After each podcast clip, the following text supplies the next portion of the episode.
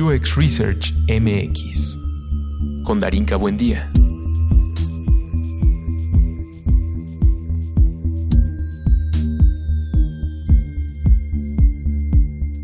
Entrevista con Víctor González, consultor y experto internacional.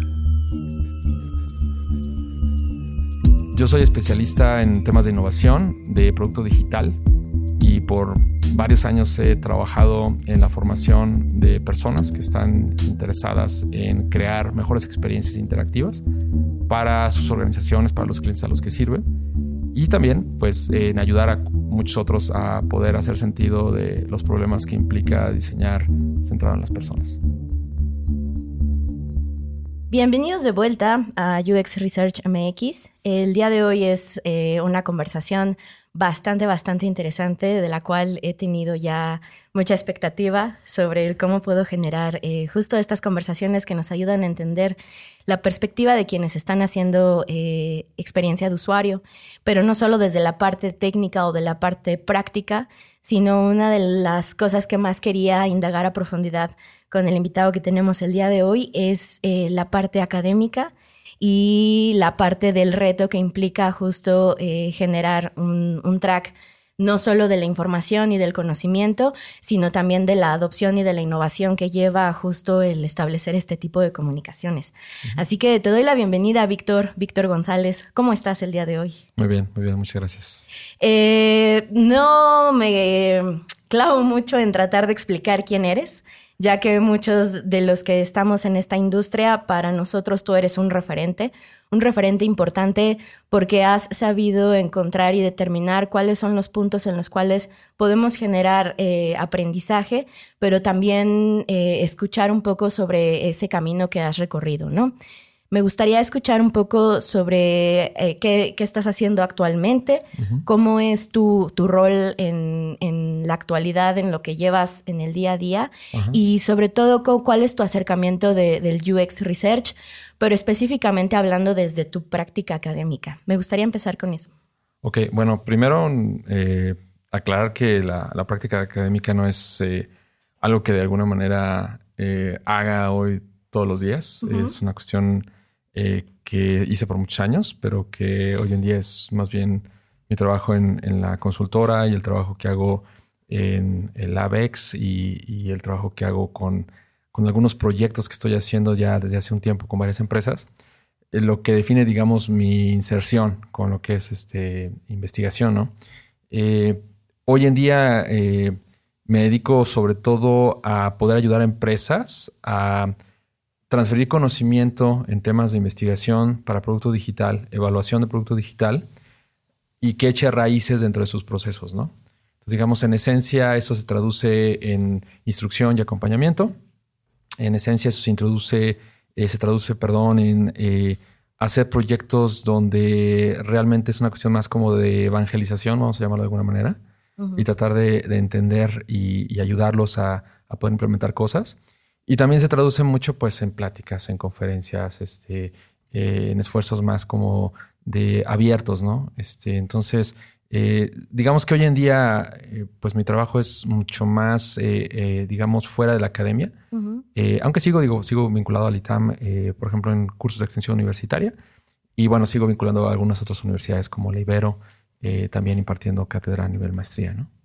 Eh, sí, sí, sin duda, eh, creo que la parte del acercamiento de la academia, de alguna forma, te ha permitido eh, generar estos saltos entre la práctica, la consultoría y también la difusión, que es uno de los puntos más importantes en los cuales recuerdo, ¿no? Uno de los primeros contactos que, tuve ya al, presenciar una de tus ponencias fue justo en el User Research Day, ¿no? Que hubo el año pasado, en donde justo hiciste una una ponencia, una exposición que me pareció fantástica y ahí fue donde se me prendió el foco, ¿no?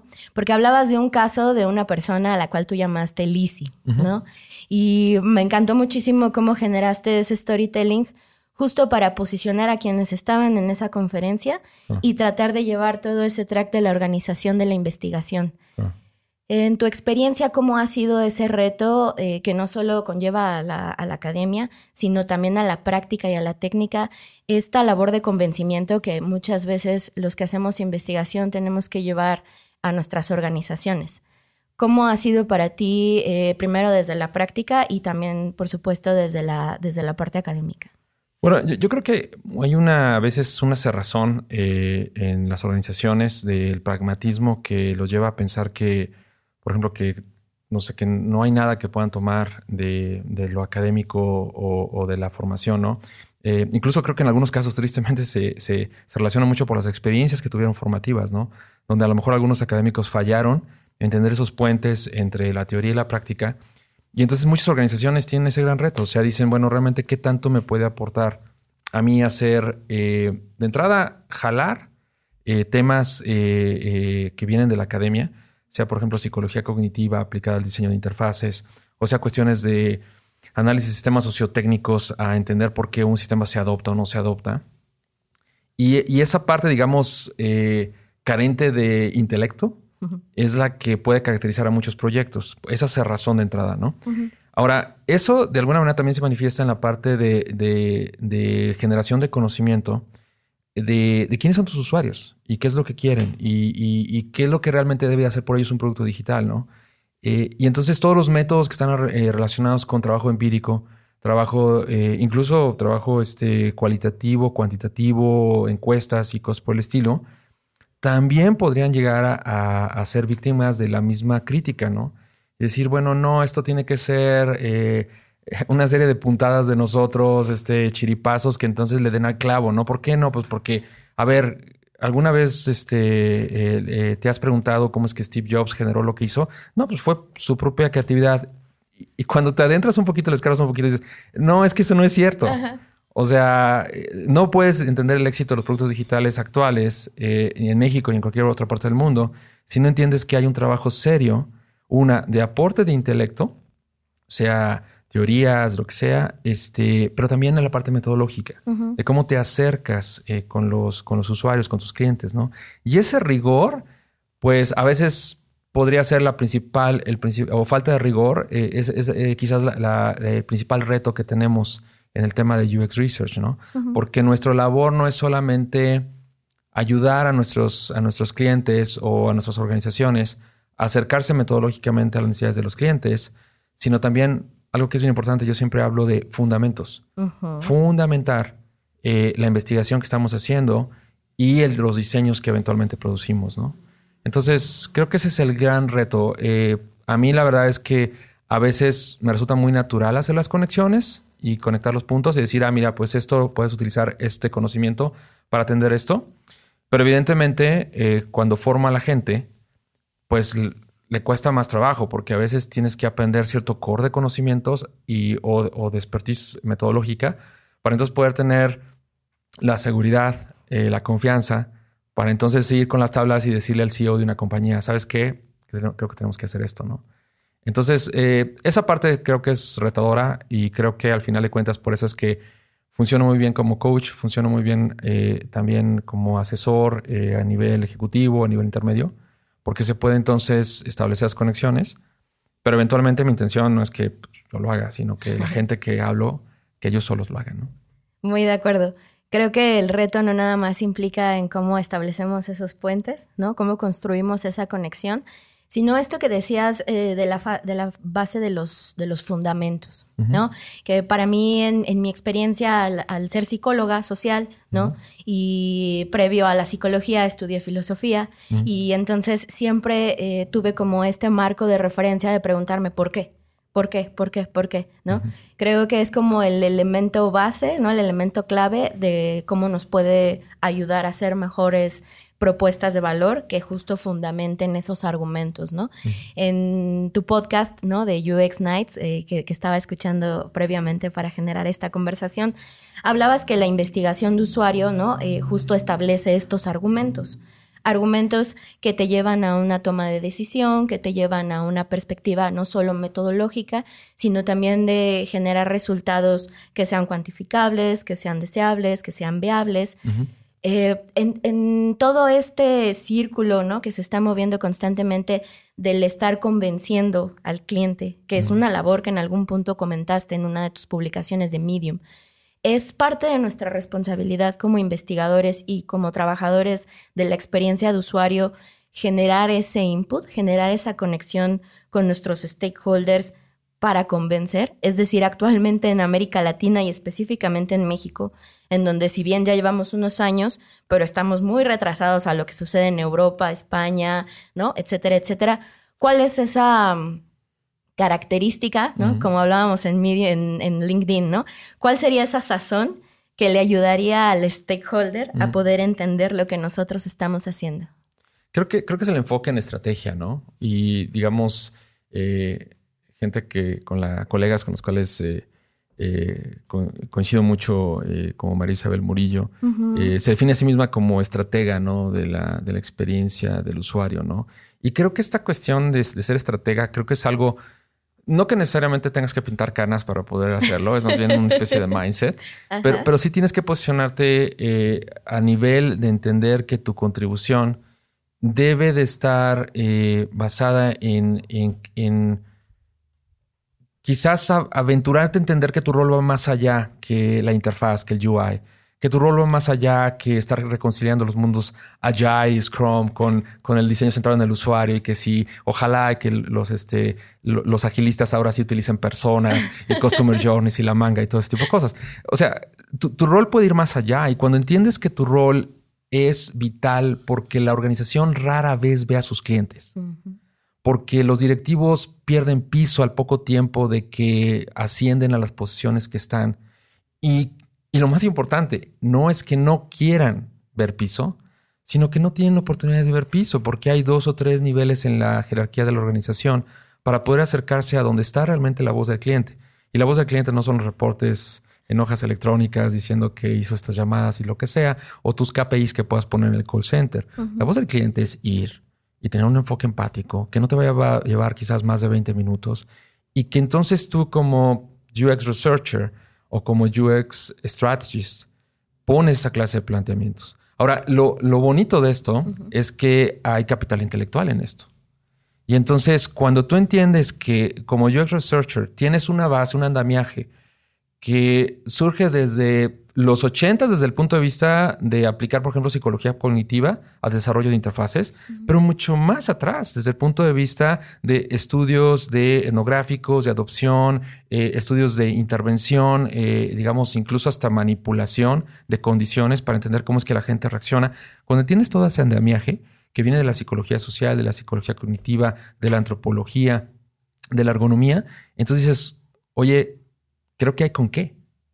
Hay con qué hacer un fundamento. Entonces, creo que parte de lo que eh, está pasando en la comunidad es que más voces, y lo decía también este, el amigo Adrián Solca hace poco, ¿no? En tu, en tu podcast, ¿no? Decía, ahora, no sé cómo definirme, pero creo que ahora soy un, un, estratega, ¿no? O sea, wow, bingo, ese es el punto realmente. O sea, muchos, y no todos, porque no todos necesariamente quieren tener ese rol o necesariamente lo quieren desarrollar, pero mucho del posicionamiento de UX, y probablemente Ahí incluso yo le quitaría de el you y le dejaría el ex.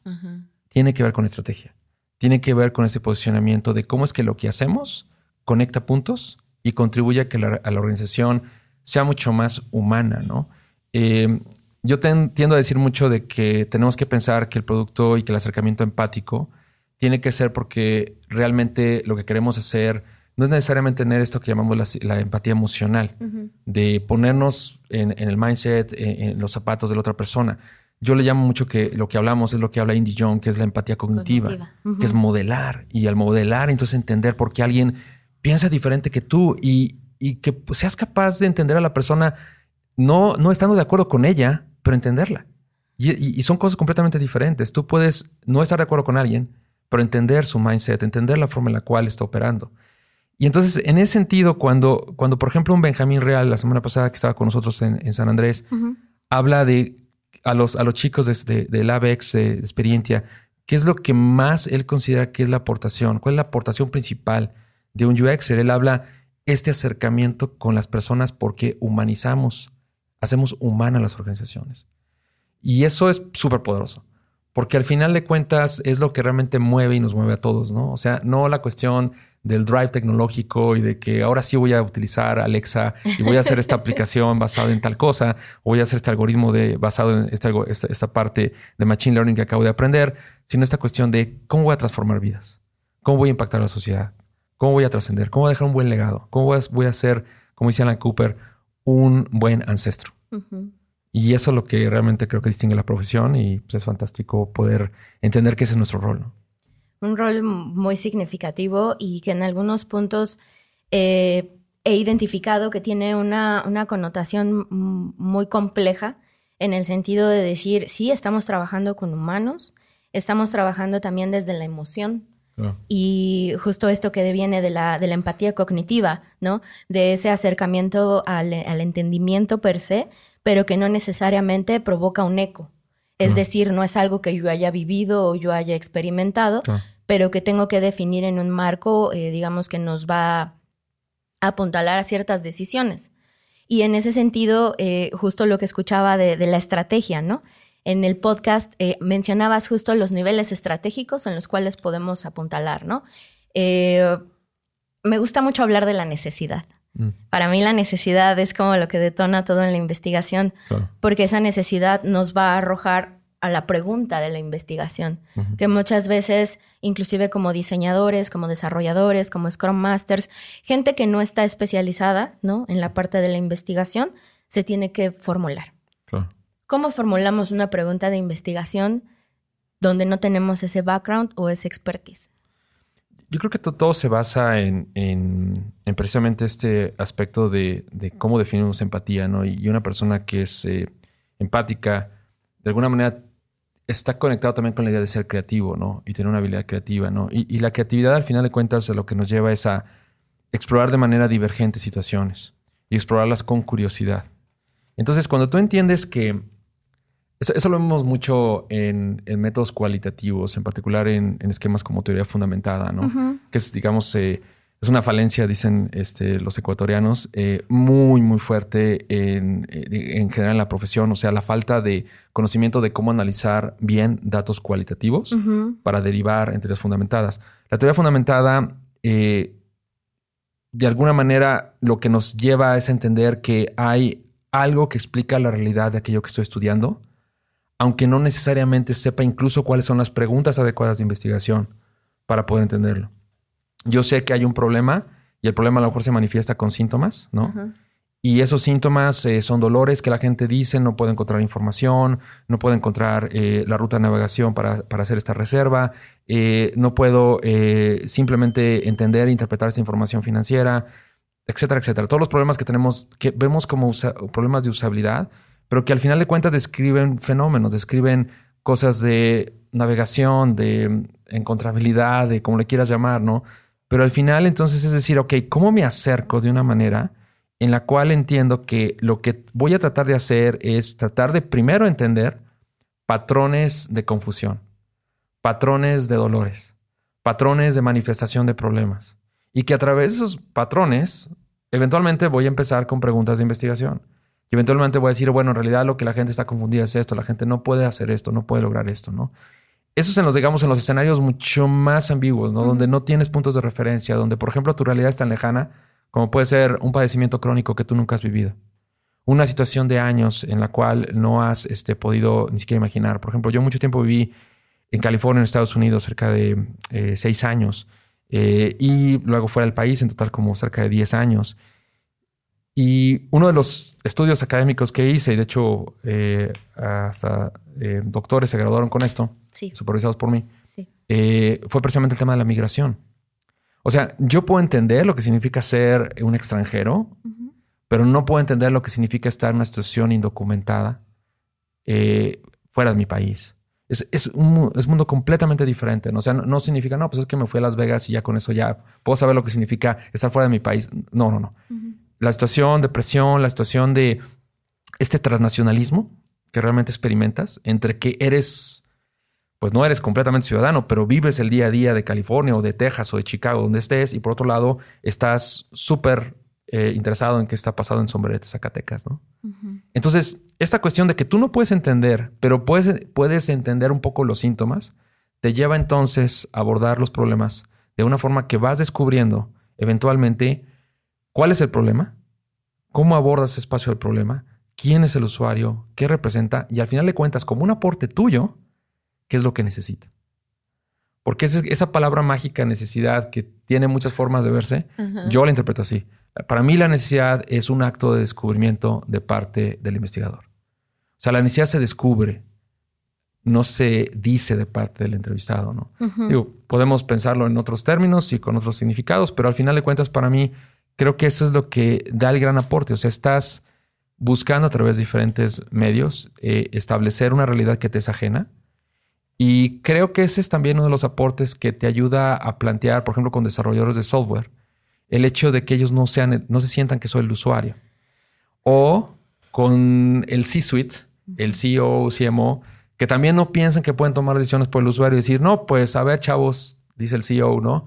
¿Qué opinan, no? Este, le ponemos esto a la aplicación. No, espérate, o sea, ustedes no representan a los usuarios. Sí. O sea, nadie representa al usuario más que al usuario. Y entonces esa realidad y cuando la entiendes y cuando entiendes que a lo mejor puedes tener el perfil, pero no eres tú la voz que va a ser el éxito del negocio, entonces te abre a todo este universo de posibilidades. Te abre a tomar perspectiva y decir, creo que quiero, aunque tenga yo supuestos, necesito validar esos supuestos. Claro, a partir de la hipótesis. A partir de la hipótesis, a partir de, una pregunta de investigación que puede ser planteada eh, así, eh, directamente como una hipótesis, o simplemente a través de un insight que te está dando eh, el hecho de que a, hacer trabajo de campo, cuando el, fenómeno es completamente desconocido, dices, aquí no coincide algo, aquí algo está pasando, aquí la gente una piensa otra, otra piensa otra cosa, ¿no? ya lo que es bien importante, y yo con eso cierro para que... No, adelante, por favor o sea, muchas veces pensamos que ese trabajo de investigación se da por proyecto. Y ese es un error. O sea, el trabajo de investigación es un trabajo que tú como profesional tienes que estar haciendo todo el tiempo, independientemente si tienes un proyecto o no. Eh, no te puedo decir qué compañía, pero eh, Don Norman eh, vino a México hace algunos años y tuvimos el gusto de, recibirlo ahí en el ITAM. Y a mí el honor de estar con él eh, tres días este, como su guía. De verdad. Y, fue fascinante lo que aprendí con él, pero una de las cosas que más me llamó la atención fue, y que va a colación de esto, sí.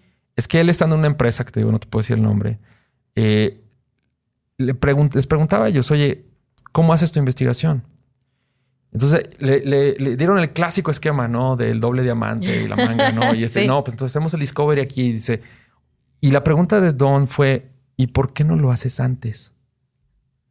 ¿Y por qué no lo haces todo el tiempo? ¿Y por qué no todo el tiempo estás haciendo entrevistas? ¿Y por qué no todo el tiempo estás haciendo trabajo de campo? Y entonces algo que los puso contra la pared de estos chicos, es una empresa grande, fue, pues sí es cierto, nuestros sectores, cubrimos sector financiero, energía, salud y esta clase de servicios. Nos sobran dedos de las dos manos para decir cuáles son los sectores. Deberíamos tener una agencia, una agenda de investigación en todo momento y no esperarnos hasta que llegue alguien de tal banco a pedirnos. Oye, necesito una investigación. Exacto. Entonces, yo creo que eso, eso es básico, sea para agencia y cuanto y más cuando el equipo de UX está en un sector particular. Tienes que estar en todo momento descubriendo tu espacio de problema. Tienes que estar en todo momento porque es un acervo. Sí. Y mientras más tú consolides esa información, llega un cliente nuevo y dices, yo no te voy a cobrar por hacer el trabajo de investigación te voy a cobrar por decirte lo que he investigado. Mi capital es tan fuerte que, digo, sí puedo hacer investigación para particularizarla a tu producto, pero al final de cuentas tengo un acervo de trabajo intelectual. ¿Y qué mejor escenario que ese para los que nos gusta la investigación que estar todo el tiempo investigando? es un paso natural. ¿No? Eh, escuchas una tendencia, escuchas eh, un comentario, innovación, transformación digital, eh, etcétera, etcétera, etcétera, y todo eso te va orillando, ¿no? A, activar esa curiosidad, que también tiene mucho que ver con el tipo de perfil que está empezando a definir yo quiero ser UX researcher, ¿no? Y me ha pasado en el último año que llevo trabajando para la, la consultoría en la que estoy laborando actualmente. Y digo, tengo un par de experiencias que ya contaré en algún otro punto. Pero algo que definitivamente me trastocó y, me hizo cuestionarme muchas de las prácticas que tengo como, como investigadora y principalmente con alguien que le apasiona el conocimiento. Yo así me defino desde siempre. Eh, a mí me apasiona aprender, pero creo que me apasiona todavía más compartir. Y en la medida en la que voy aprendiendo la parte cualitativa, me voy enfrentando con este riesgo que es eh, trabajar con, así lo llamo yo, ¿no? La, batalla de lo intangible. Mm. La batalla de lo intangible en el sentido que al ser algo tan cualitativo, muchas veces nuestros clientes, stakeholders, CEOs, etcétera, etcétera, siempre están diciéndote, oye, pero a mí dame números, mm. a mí dame, ¿no? Este, insights que me hagan cambiar mi producto o mi servicio ya. Y entonces, creo que es algo que también sucede con el, con el compartir el conocimiento, ¿sabes? Em, tuve la oportunidad de colaborar con UX México en un, en un track de, talleres de investigación donde básicamente lo, lo, lo, formé a partir de mi experiencia, ¿no? Eh, digo, tengo ahorita, estoy eh, estudiando la, la, maestría en educación con especialidad en docencia, pero tiene que ver más con un track como mucho más cerrado, no, no apuntalado a esto que estoy trabajando. Entonces ese ya era como un doble reto. Aunado a eso, el eterno sesgo. El eterno sesgo yo como investigadora, que viene de una universidad que es la Autónoma Metropolitana, en donde en la UAM pues nos forman a ser investigadores por default. Si lo hacemos bien o lo hacemos mal, eso ya depende de cada, de cada personaje. Pero es esa inquietud, ¿no? De estar encontrando respuestas, respuestas, respuestas. Entonces me topo con pared con que muchas de esas personas que alzan la mano y dicen yo quiero ser researcher, pero se topan con todas estas eh, cuestiones que lo hacen todavía más complejo de lo que es. Eh, me, generaron ese, no quiero llamarlo mal sabor, pero sí me hicieron como, como alejarme un poco, tomar eh, un poco de retrospectiva y decir, a ver, ¿lo estoy haciendo bien o lo estoy haciendo mal? Lo primero que me viene a la mente es esto que mencionamos todo el tiempo, que es itera. Itera, itera, prueba y error, prueba y error en tu experiencia a través de, ser coach, ¿no? De, dar ya tantos años, ¿no? Mínimo cuatro o cinco años en, el ITAM y también todo lo que estás haciendo actualmente, por ejemplo, con, las becas que estás dando ahorita en Puebla, todo esto que, que, deviene para ti en la experiencia de, la enseñanza, ¿cuál sería para ti ese reto que, sigue resonando, ¿no? Al momento de, reformular esta, esta metodología. Mm, yo creo que hay... Mm, o sea, hay varios, varios puntos en, cuanto a eso, ¿no? O sea, lo, primero es realmente uno de los grandes retos es que cuando hacemos investigación de producto digital, tenemos que entender que nuestro proceso de investigación lleva varias etapas y dependiendo de dónde estemos, es que podemos definirnos como UX Researcher, ¿no? Eh, para mí el UX eh, Researcher tiene digamos, un énfasis eh, no exclusivo en la parte de descubrimiento. Eh, muchas eh, empresas de alguna manera enfatizan esta parte y lo venden como esa parte de servicio, o muchos cursos, incluso cuando hablan acerca de UX Research, tienen que ver más con el trabajo de poder entender y modelar quién es el usuario, qué necesita, hacer los journeys, incluso llegar a, como punto final la parte de, pues, estos son los user stories ah. y estas cosas, ¿no? Pero, pero aún en este trabajo que pudiera llevar, por ejemplo, a validación a nivel de tener prototipos de alta fidelidad y cosas por el estilo o diferentes versiones de los MVPs, nos genera un escenario donde lo que estoy definiendo en gran medida es cuál es el problema que estoy tratando de resolver. ¿sí? Y una vez que entonces entras en un ciclo de desarrollo donde se va a hacer el proceso para crear ya el producto digital, entonces estás en otro tipo de UX eh, research que tiene que ver precisamente con el trabajo de evaluación. O sea, yo defino a un UX researcher como alguien o que hace trabajo de discovery o que hace trabajo de evaluación. Y puede haber gente que haga las dos cosas. Pero, por ejemplo, en el concepto que tenemos en Experiencia, en el ABEX, nosotros formamos a UX Researchers Evaluators, que son gente especializada en evaluación de producto gente que es capaz de poder hacer un trabajo de inspección, eh, eh, una revisión experta, gente que es capaz de hacer pruebas de usabilidad, eh, digamos, le llamamos evaluación formativa, donde tenemos tres o cinco usuarios en cada prueba y entonces se acoplan perfectamente a esquemas de Scrum. O evaluación sumativa, donde lo que quieres es ya tener benchmarks y establecer estudios, digamos, donde tienes docenas y docenas de personas que participan y eventualmente eso te ya te da y te lleva precisamente a técnicas de análisis de datos cuantitativos. Entonces, en este continuo que tenemos de investigación, eh, incluso hay un elemento ahí perdido. Yo le llamaría un tercer nivel de UX Researcher, que sería el UX Researcher que informa desarrollo de producto. Y en ese sentido es alguien que más allá de hacer evaluación o trabajo discovery, está haciendo cuestiones más bien de cómo podríamos poner elementos de fundamentación al desarrollo mismo del producto, ¿no? Entonces, el gran reto que yo veo en estos procesos de formativos, una, es que es tan amplio que no te alcanza el tiempo. O sea, yo llevo, no cuatro, yo llevo siete años, estuve ocho años en el ITAM y llevo ya cerca de siete años eh, dando un curso de usabilidad y experiencia de usuario. Y pues he formado, no sé, a unas 250, 350 personas. Pero el punto es de que son cursos en los cuales al principio creo que lo empezamos con un curso de 20 horas, luego subió a 30, ahorita está en 45. Y dices, o sea, quisiera que fuera más y pregúntale a mis egresados y te van a decir, no quería que se acabara y, realmente me quedé con ganas de que hubiera podido haber más, ¿no? ¿Por qué? Porque es, muy, muy amplio, ¿no?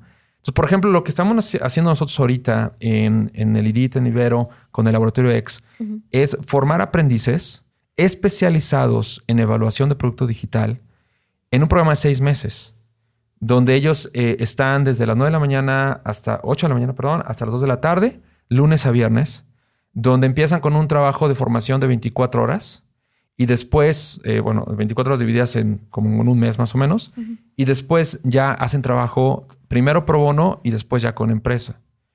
Entonces, al final de cuentas, lo que tienes es un especialista en área de evaluación en seis meses. Ellos pueden quedarse los seis meses o ir a, buscar trabajo después de los seis meses. Nosotros los ayudamos. O quedarse otros seis meses con nosotros y se especializan después ya en cuestiones de instrumentación. Eh, equipo de electroencefalografía y tracking y cosas por el estilo. Y en estudios que pueden escalar a cientos de personas para hacer análisis cuantitativo. Nuestro objetivo no es formarlos para que hagan wireframes, personas, customer journeys, no porque no, no sea necesario. O sea, no me malinterprete nadie. No. Va a venir la policía del research. Eh, este, y, créeme que, que este, voy a salir este, bien librado por esto. Porque el punto es de que no hay de estos. No hay evaluadores. No hay gente que esté tan especializada y por eso es que luego también, tú lo has visto a lo mejor en redes sociales, critico yo tanto estas cosas de, oye, eso le llamas inspección, evaluación heurística. Eso no es evaluación heurística. Lo hizo una eh, persona. Eh, exacto. La evaluación heurística no lo hace una persona. ¿Y por qué? Precisamente porque, porque sé que hay algo que puede distinguir el trabajo y que nos puede hacer más apreciados. Muchas de, y, Blelo, o sea, muchas de mis, de mis este, rants o, este, o cuestiones de crítica realmente son para poder ayudarnos como comunidad a valorarnos más. Claro. Porque ese es el punto. O sea, si, si alguien llega y dice, ¿sabes qué? Yo soy especialista en Discovery. Pues vente, compadre. Porque yo necesito, porque el trabajo que necesitamos hacer es este. Y si alguien llega y te dice, yo soy especialista en métodos cuantitativos y yo puedo hacer un análisis, requerimos esto y puedo tomar lo mismo eh, logs y puedo hacer análisis y, este, y puedo llevar a conclusiones cuantitativas, es también necesario. Y creo que ese, es el gran punto. O sea, estoy, digamos, inconforme, no en contra, pero sí inconforme en programas formativos que quieren armar todo, cuando los años de experiencia, eh, yo empecé en esto, mi primera prueba de usabilidad fue en el 2000, en el 2000. Wow. Y la primera plática que di sobre diseño contextual fue en 1999 en el World Trade Center, eh, inspirado por el libro Contextual Design de Halsbad. Este, entonces lo que te puedo decir es esto, o sea, me ha tocado, por fortuna, ver muchas cosas y lo que te puedo decir es que es muy amplio y también lo que te puedo decir es que creo que estamos eh, haciendo un favor cuando nos especializamos. Sí. Y que parte del reto es precisamente que pues existan los canales de especialización y bueno, les tocará a las agencias que forman, este, a, no sé qué no estoy diciendo a las universidades, este, pero muchos a, los mismos centros de capacitación de las empresas, el poder ayudar a que te especialices. Todos son necesarios, todas las especializaciones, pero sí tenemos que tratar también con mucho cuidado de no querer abarcar más y eh, en un campo que realmente ya en este punto eh, sí se requiere especialización. Estoy totalmente de acuerdo contigo. Tocaste dos temas que quiero eh, deshebrar. El primero va del tema del conocimiento, eh, especializado en, la práctica, digamos, de la docencia eh, visto desde el aprendizaje, ¿no? Lo dijiste ahorita, las universidades no están dando esto, ¿no? tengo muchos amigos y, y colegas el 90% de las personas con las cuales yo trabajo en el día a día son diseñadores o son desarrolladores. ¿No? Somos una minoría que desde la psicología vimos esto y dijimos, órale, ¿no? Eh, hablando particularmente de mi caso, yo vengo de un bagaje de tecnología desde que soy niña, o sea, mis primeros recuerdos de vienen de cuando agarré un control de Nintendo y vi que mientras yo apretaba un botón, el monito saltaba, ¿no? Entonces eso fue como un wow, ¿no? Esto, esto me va a cambiar la vida. Y tanto es así que ahora regreso a esos, a esos puntos y todavía eh, me resuena, ¿no? Ese tipo de experiencia. Esa es eh, la primera, ¿no? ¿Cómo, cómo estamos enseñándoles eh, lo que estamos nosotros haciendo en el día a día a partir de la especialización? Y el segundo punto que tocaste es estos programas que hay actualmente, donde en 10 semanas te voy a enseñar a hacer UX UI. Y, peor, ¿no? Y, y, UI, que también yo ya me cansé. Creo que mi amigo Abraham Tonix todavía sigue con esa batalla. ¿En serio? Yo, ya, yo ya puse bandera blanca y dije, ok, ok, no, se ponen de acuerdo, ok, contraten a quien quieran, contratenlo como quieran. Al final le cuentan, no es lo mismo. Que además esa es, es como, yo diría, la enfermedad más grave que podemos padecer en esta industria. El estar en contra de la especialización porque normalmente en las agencias, en las consultorías, ¿no? Es como, primero, que entiendan tu rol. Segundo, que te sepan aprovechar, porque es como, ah, sabe hacer UX Research. Ok, vamos a ver qué puede hacer. Pero entonces es no solo la labor del convencimiento que hacíamos con, con el stakeholder, sino también con la con, con, bueno, hasta, en los taqueros hay especialidades. Exacto. no, por hacerle publicidad a Netflix, pero. Estoy muy de acuerdo, ¿no? Y, hay salsas para cada tipo de eh, taco, ¿no? que es justo lo que dices ahorita. Yo soy un experto en research que se enfoca en la validación, o soy un experto que se enfoca en el descubrimiento, ¿no? y, entonces, este, este tipo de, circunstancias, ¿qué tenemos que hacer a los que nos gusta ver arder el mundo? Y yo me incluyo porque también suelo meter el dedo en la llaga y decir ¿Y por qué no das investigación, no? Me ha tocado ver casos donde presentan eh, sus trabajos finales y yo alzo la mano y pregunto, ¿y qué, cómo fue tu proceso de investigación? No hice. exacto. ¿What? ¿Qué hacemos, Víctor, con eso? yo creo que es bien importante que, que no perdamos, eh, digamos, la... No perdamos la brújula en el sentido de que, que no son críticas, ¿no? este, y creo que también tenemos que entender que que al final de cuentas es una situación eh, que podría tener un, cierto paralelismo con cuando empezó el desarrollo de software, ¿no? Eh, creo que la generación que empezó a desarrollar software en los 80s, por ejemplo, eh, no era una generación formada en informática o sistemas de computacionales o ingeniería en computación, porque no existían necesariamente las carreras o no en todos lados, también es cierto, ¿no? sé, porque siempre pues, nos traen a la mente el esfuerzo súper loable, por ejemplo, de la Mixteca, ¿no? De la Universidad de la Mixteca o la Universidad Veracruzana que tiene una maestría. y, yo realmente admiro eso y insisto, es loable, pero, pero no escala. No, es suficiente para la demanda que existe de profesionales. Entonces, el punto es entender que al final eh, tenemos que ver de qué manera vamos estableciendo las condiciones con los elementos que tenemos ahora para que, por un lado, eventualmente las universidades hagan el catch-up. Eh, yo, por ejemplo, trabajé en la Universidad de Manchester como profesor en la Escuela de Informática y tenemos una carrera que era eh, pues el equivalente, equivalente a Ingeniería en Diseño de Interacción. Se les damos aproximadamente eh, Human Computer Interaction como unos cinco cursos, de sistemas colaborativos otros dos, de métodos de investigación otros dos o tres. O sea, vamos a hacer un programa de tres años. especializado en eso. Entonces, lo que te puedo decir, habiéndolo vivido, y, y Lizzie es, una de esas personas que estudió un programa, no exactamente ese, pero otro, te puedo decir que sí funciona y que, y que pueden existir esos programas.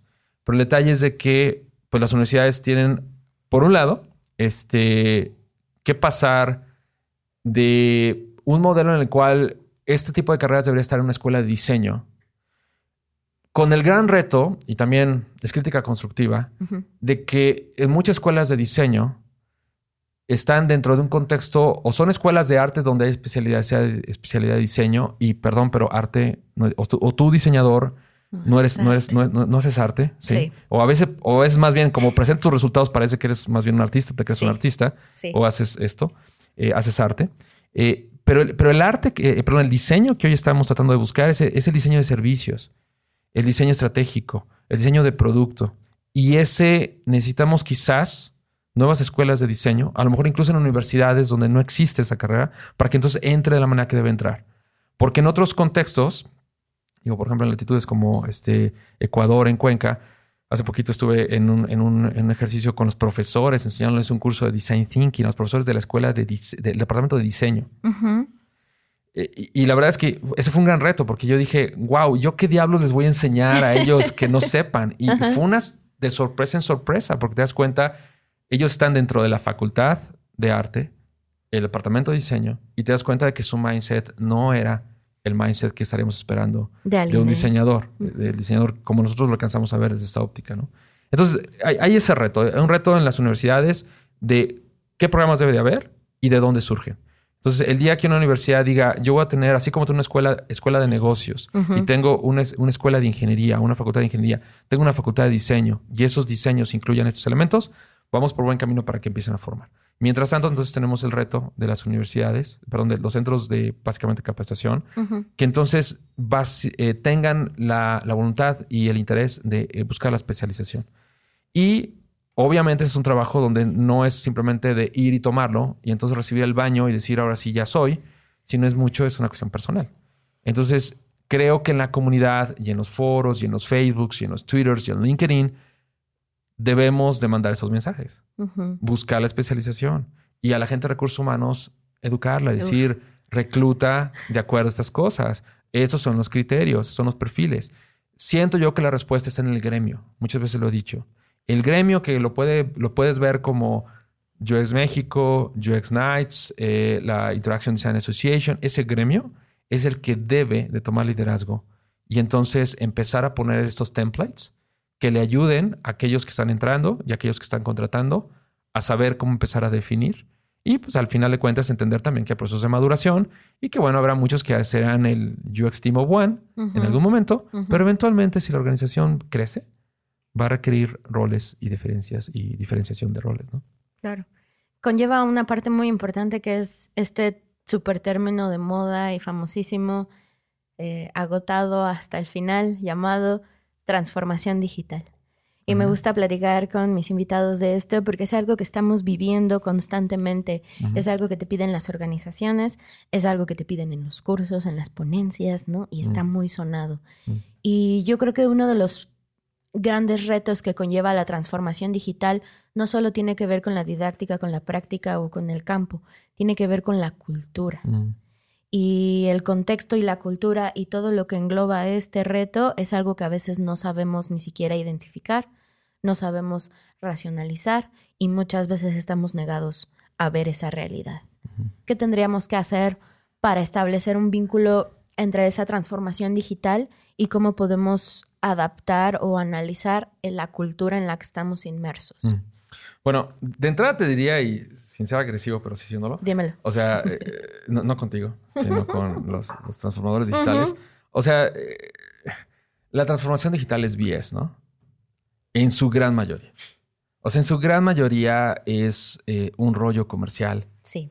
En su gran mayoría ha sido puesto por gente que a lo mejor vio la oportunidad y entonces cuando tú veas las primeras manifestaciones de, de transformación digital, esos argumentos, dices, pues es un colado de todo, ¿no? O sea, le echaron un poquito de ágiles y le echaron un poquito de, inteligencia artificial y le echaron un poquito de customer experience y, pues ahí va, ¿no? Entonces, creo que eso es, es el- uno de los grandes problemas. Es un, es un buzzword, es, eh, es intencional, como lo fue en su momento a cierto punto cuestiones como knowledge management, ya hace muchísimos años, o como lo fue cuestiones como pervasive computing. O sea, checar eso y, y, y sí distinguirlo de otros, otras cuestiones como human-centered design, eh, que tienen un fundamento mucho más, mucho más sólido, ¿no? Claro. Entonces, ese es un punto de partida. Un punto de partida es entender que hay mucho bias detrás de todo eso. Segundo, una vez que ya te vas a la esencia, yo he dado un par de pláticas eh, entendiendo cómo es que, por ejemplo, Service Design puede inter- inter- intersectar con, con transformación digital.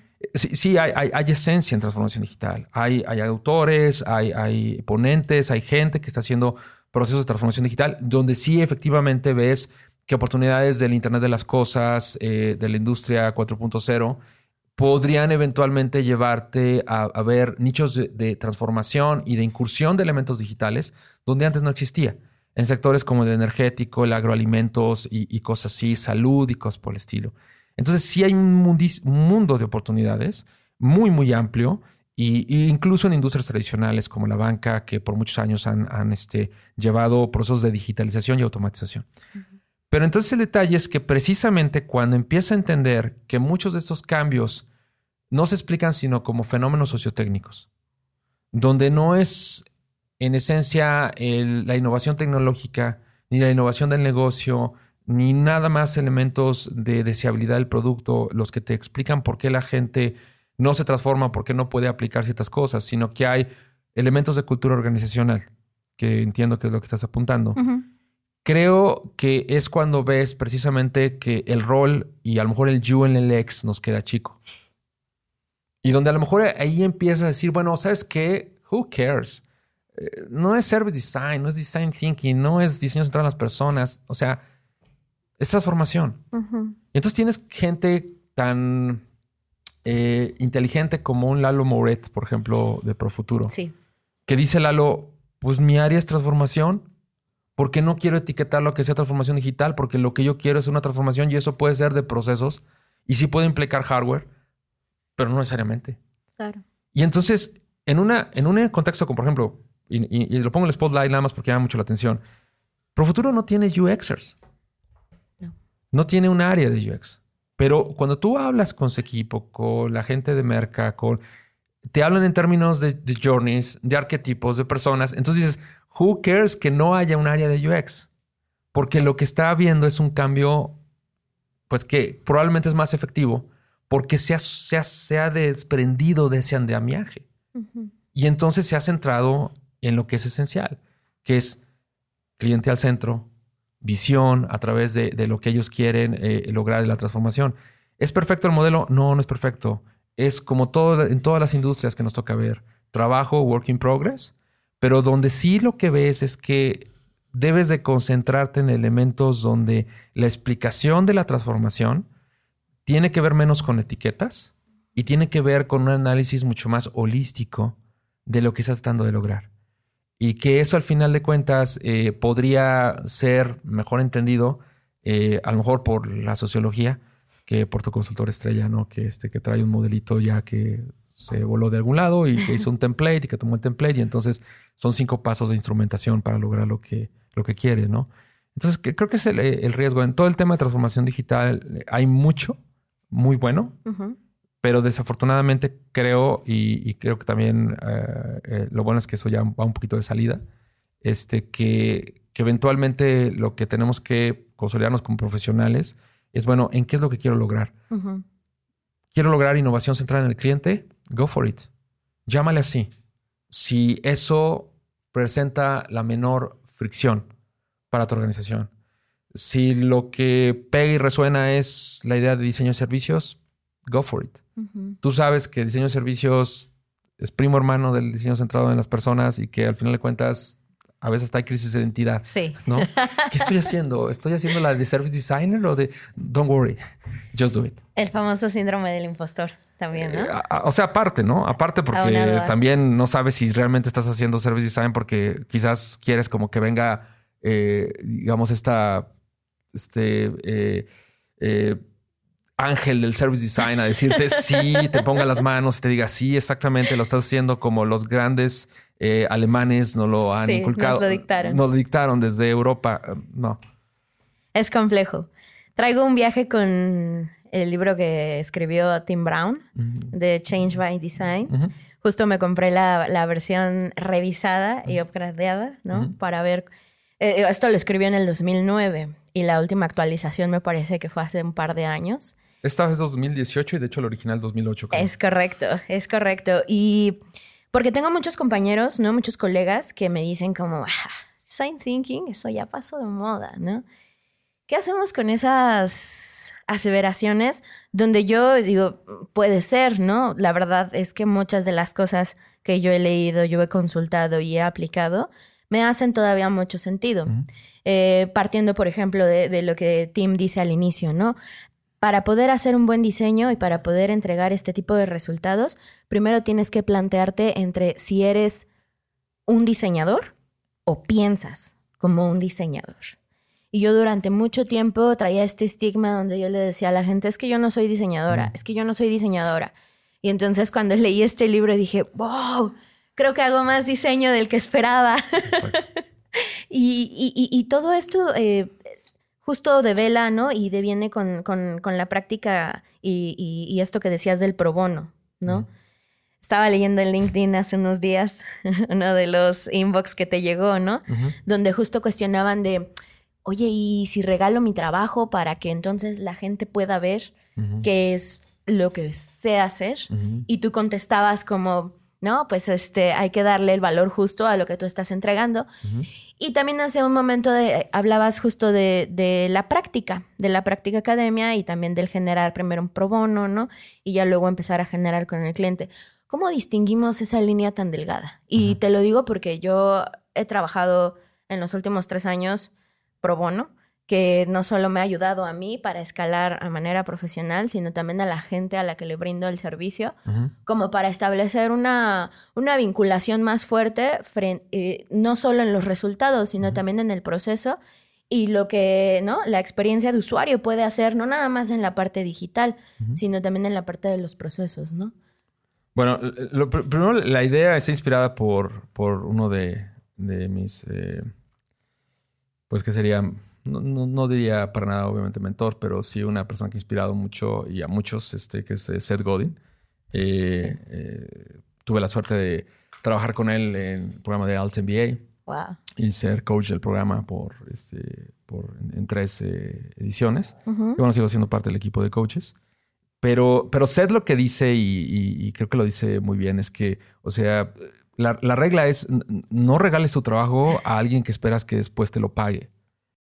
O sea, e- esa es la regla. O sea, el punto no es no, es no regalar el trabajo, sino saber que si al final de cuentas quieres establecer una relación comercial con alguien, no empieces regalando tu trabajo porque nunca te lo va a pagar y nunca te lo va a pagar lo que vale. Gana experiencia si lo quieres hacer y regale tu trabajo a quien le quieras regalar el trabajo. O sea, vamos, el tiempo de nosotros cuesta y tú, por ejemplo, ahorita lo estás regalando, pero lo estás regalando por una causa, pero lo estás regalando porque así lo quieres, ¿no? Eh, y, y eso de alguna manera habla de que hay momentos y, y- y- y- y espacios en tu agenda en los cuales necesitas trabajo remunerado y otros en los cuales vas a hacer trabajo voluntario con mucho gusto. Sí. Y entonces eso- esa es la gran distinción. O sea, lo que tienes que aprender es a saber dónde vas a aprender. Y si tu aprendizaje es a través de esfuerzo, esfuerzo, esfuerzo pro bono, que puede ser, o sea, puedes decir, este, bueno, voy a hacer algo y lo voy a hacer gratis y además porque me sirve de aprendizaje, eso es válido, ¿sí? Nada más sea honesto con los que les vas a regalar el trabajo y decirle, lo estoy haciendo para aprender, ¿no? Para que no, no, este... Generes no- altas eh, expectativas Exacto, al exacto, respecto. exacto. Y cuando ya eres maestro de algo, cuando ya sabes cómo hacerlo y lo vas a regalar, también dilo. Y dilo, con mucho gusto voy a dar esta plática y, y es pro bono, ¿sí? Y mi intención es esa, eh, quisiera lograr esto, ¿no? Adelante, ¿no? Está bien, ¿no? Pero esa es la honestidad con la que hablamos y, y ese es el punto. Creo que cuando tú empiezas a, a trabajar en una relación en la cual dices, pues mira, yo te lo hago para darte un demo, ya estás entrando mal, con pie izquierdo, aunque yo soy zurdo. Yo también. Este, ah, bueno, a, a este, a la relación que quieres establecer. Entonces, eh, ese es- esa es la cuestión. O sea, creo que tenemos que eh, entender una, que el diseño como tal eh, se piensa que es gratis. Y esa foto que yo, es más, yo la tomé, la tomó mi hijo Sebastián eh, ahí este, en, en, en, Puebla. Sí. Este, porque nos llamaba la atención y porque mi hijo eventualmente quiere ser un diseñador de autos. Y, este, y está muy en contra de que la gente regale su trabajo también. Tiene 13 años. Y me dijo, oye, mira, estos cuates están regalando el diseño. Entonces, este, pasamos varias veces y en una ocasión le, digo, a ver, vamos a detenernos. Entonces él se puso a tomar la foto. Y le digo, algún día la voy a utilizar en una nota, ¿no? Entonces ya apareció, apareció la, oportunidad, ¿no? Pero creo que eso, eso es muy importante. Si no entendemos como freelancers cómo posicionarnos, eh, si no entendemos cómo solo solopreneurs, cómo posicionarnos, eh, va a ser muy difícil que eventualmente desarrollemos el negocio que queremos que nos dé eh, pues para vivir. Y por otro lado, el día que nos movamos de ser independientes, a lo mejor estar en un momento de nuestra vida en una organización, no vamos a tener la confianza de posicionar nuestro trabajo como algo que vale. Y eso lo ves. Y es súper tangible. O sea, esta, este rol del Señor, como dicen, pues ahí les va a ver si y se puede. o, sea, no, porque entonces no estás entendiendo la contribución que estás haciendo. Eh, y bueno, lo que dices, o sea, la, cuestión, yendo hacia el tema de, de esto del diseño, de, de, design thinking y, de cómo valorar los términos. Sí. O sea, yo creo que la base está ahí de entender las raíces, ¿no? Yo empecé, empecé a dar talleres de design thinking porque nos dimos cuenta de que a pesar de que yo, por ejemplo, había por mucho tiempo dado técnicas de diseño centrado en el humano, eh, nos dimos cuenta en el ITAM que queríamos buscar la raíz de esto y ver cómo se, cómo se daba y cómo se, se enseñaba.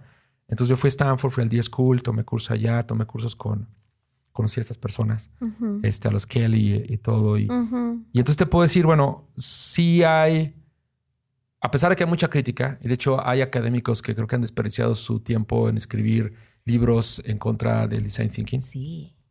Este lo tenía que decir. Sí. Este creo que hay, hay honestidad en el trabajo y creo que lo que se piensa que se está logrando tiene que ver más con realzar el valor diseño más que menospreciar.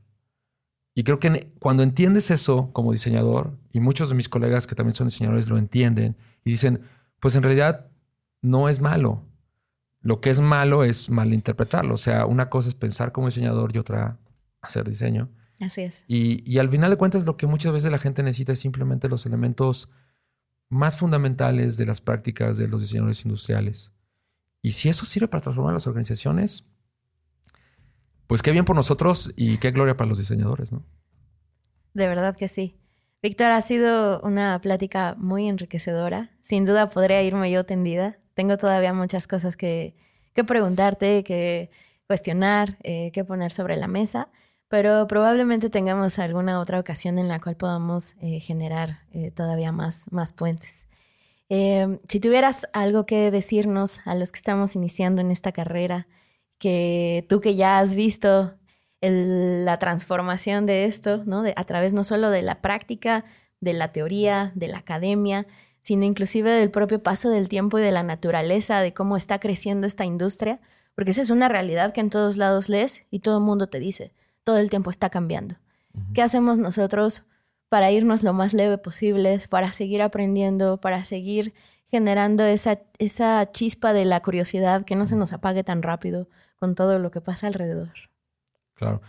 Yo, creo que hay, hay varias cosas. Eh, la, esencia está en entender que estás eh, eh, trabajando en, una línea, en un, sector que, está en constante movimiento. Em, y en ese sentido, pues entonces eh, te tienes que subir a un tren que está andando y tienes que encarrerarte. Y encarrerarte significa que tienes que formarte y que tienes que, eh, pues a mi forma de ver las cosas, especializarte. Y entonces ver cómo entras a ese tren. Por otro lado, estás viendo una película y ya la empezaste a ver cuando ya la película había iniciado hace rato. Entonces tienes que voltear a ver a, la gente que ya había visto la película para que te ayude a hacer sentido de lo que estás viendo. Tú solamente estás viendo un frame de la película y tienes que ver frames hacia atrás y decir, bueno, ¿por qué las cosas están como están? ¿Sí? Entonces, hacer un trabajo de indagación, irte con, con los, los, los eh, personas de experiencia, eh, y no me refiero a, los gurús, eh, aléjate de los gurús, este, me refiero a la, gente en tu organización. Sí. que te puede ayudar a entender cómo es que se ha desarrollado producto digital y por qué, y, o, lo que sea en el negocio que estés, ¿no? O sea, confiar en la experiencia de, la gente, ¿no? Y, por último, entender que al final de cuentas este es un campo de aplicación muy dinámico, no solamente en términos, y, que de entrada es súper interesante, en términos de, las manifestaciones de lo que hoy conocemos como la interfaz. Que ahorita ya, pues muchos proyectos tienen que ver con interfaces de voz, y tienen que ver con conocimientos que a lo mejor antes ni siquiera considerábamos como eh, saber algo de, una especialización en, lingüística para poder entender ciertas cosas, ¿no? Este, análisis conversacional y ese tipo de cosas, ¿no? Entonces, entender que eso es, eh, va en expansión a nivel de disciplinas y disciplinas que se van incluyendo, pero también a nivel de cómo es que tu rol y tu área podría estar en, en lugares donde a lo mejor no habías imaginado. Eh, los ejemplos de aplicación más interesantes que yo he visto en temas de diseño centrado en las personas han sido en áreas que tienen que ver, por ejemplo, con alimentos, en industria eh, hotelera y en el caso también de gestión de recursos humanos, desarrollo humano, donde aplican técnicas que nosotros aplicamos arquetipos, personas, customer journeys y demás para ver cómo es que puedes ayudar a alguien a crecer profesionalmente o cómo es que aplicas prototipado y prototipado de alta fidelidad para poder tener una mejor experiencia y poder, por ejemplo, reducir eh, eh, el desperdicio en el consumo de alimentos eh, en una cadena hotelera, ¿no? Entonces, esos contextos de aplicación que van más allá a veces de lo digital, claro. creo que también están en expansión. Entonces, pues, bienvenido, entra con esa perspectiva, trata de, de construir sobre los hombros de gigantes, porque hay muchos gigantes que han estado por mucho tiempo armando lo que ahora tú puedes implementar. De acuerdo. ¿En dónde aprendemos? ¿Cómo te contactamos para poder entrar a tus cursos? Platícanos ya lo de las becas. ¿Cómo, cómo generamos conocimiento contigo? Bueno, como te decía, eh, trabajo ahora eh, en algunos programas de formación en el ITAM. Sí. Eh, en particular en el programa de extensión universitaria. Ahí corremos varios cursos. Estamos por redefinir el programa de experiencia de usuario eh, y, esperamos que en otoño salga la nueva edición. Eh, eh, estamos viendo varios este, conectes con algunos players para ver si armamos algo más a nivel de como de diplomado, para ver qué, pasa. en general también está el curso de Design Thinking que damos ahí y el curso de Service Design y un curso de creación de productos digitales con métodos ágiles, lean y centrados en las personas. Entonces, esos esa cartera de cursos ahí está. Este, no son cursos teóricos, este, son cursos pragmáticos y sobre todo son cursos de argumentos. Entonces, si te interesa venir a escuchar estos argumentos y entender cómo es que pues, podemos poner en, la experiencia que tenemos con, pues, con docenas de empresas que hemos trabajado y que yo en lo particular he trabajado, eh, creo que eso es un buen escenario. Ese es uno. El otro es lo que estoy haciendo en Experientia. Experientia es mi compañía, Experientia Studio Lab. Y a través de LabX es un programa de, aprendices, en el cual cada semestre recibimos a cinco personas para integrarse a estos programas formativos. Sí podemos eh, pues seguir creciendo y con el apoyo de, pues, de nuestros clientes, probablemente vamos a tener más plazas para entrada eh, pero lo que estamos haciendo es que pues mucha gente dice, no, pues yo no me puedo aventar seis meses allá. este, entonces lo que estamos haciendo es tener dos tipos de modalidades de, cursos. Una especie de bootcamp que corremos durante el verano, que son tres días. Y por otro lado, cursos como de fin de semana, eh, donde también podrían ellos eh, participar, ¿no? ya en otro sentido, ya si les, si quieren ver este, mis ideas a medio cocinar, pues ahí está Medium. Sí. Este está en Medium, me encuentran como arroba Víctor M. González. Y pues eh, hay un boletín ahí al cual, se pueden suscribir. Eh, tengo también un libro en Amazon que se llama Ensayos de Experiencia, pero básicamente si no quieren gastar en Amazon, si no quieren hacer más rico a Jeff Bezos, porque a mí no me hace más rico, todos los ensayos están en Medium. Okay. La cuestión es más como un souvenir que ustedes pueden tomar si les gusta tenerlo como encuadernado. Exacto, y compilado. Ahí están, al, creo que son como 10, 12 notas. Pero en realidad en Medium puedes encontrar cerca de 60 notas hablando de todo, desde cuestiones como transformación digital y el BS alrededor de eso, o no, este, hasta cuestiones de eh, qué hago después de que le saco fotos a los post-its. Clusterización y digitalización. Exacto, exacto. Muchas gracias, Víctor, por eh, regalarme este tiempo. Eh, increíble conversación. Nos vamos a quedar con más ganas, sin duda. Y yo me despido de esta emisión y espero escucharlos la próxima. Gracias. UX Research MX con Darinka Buendía.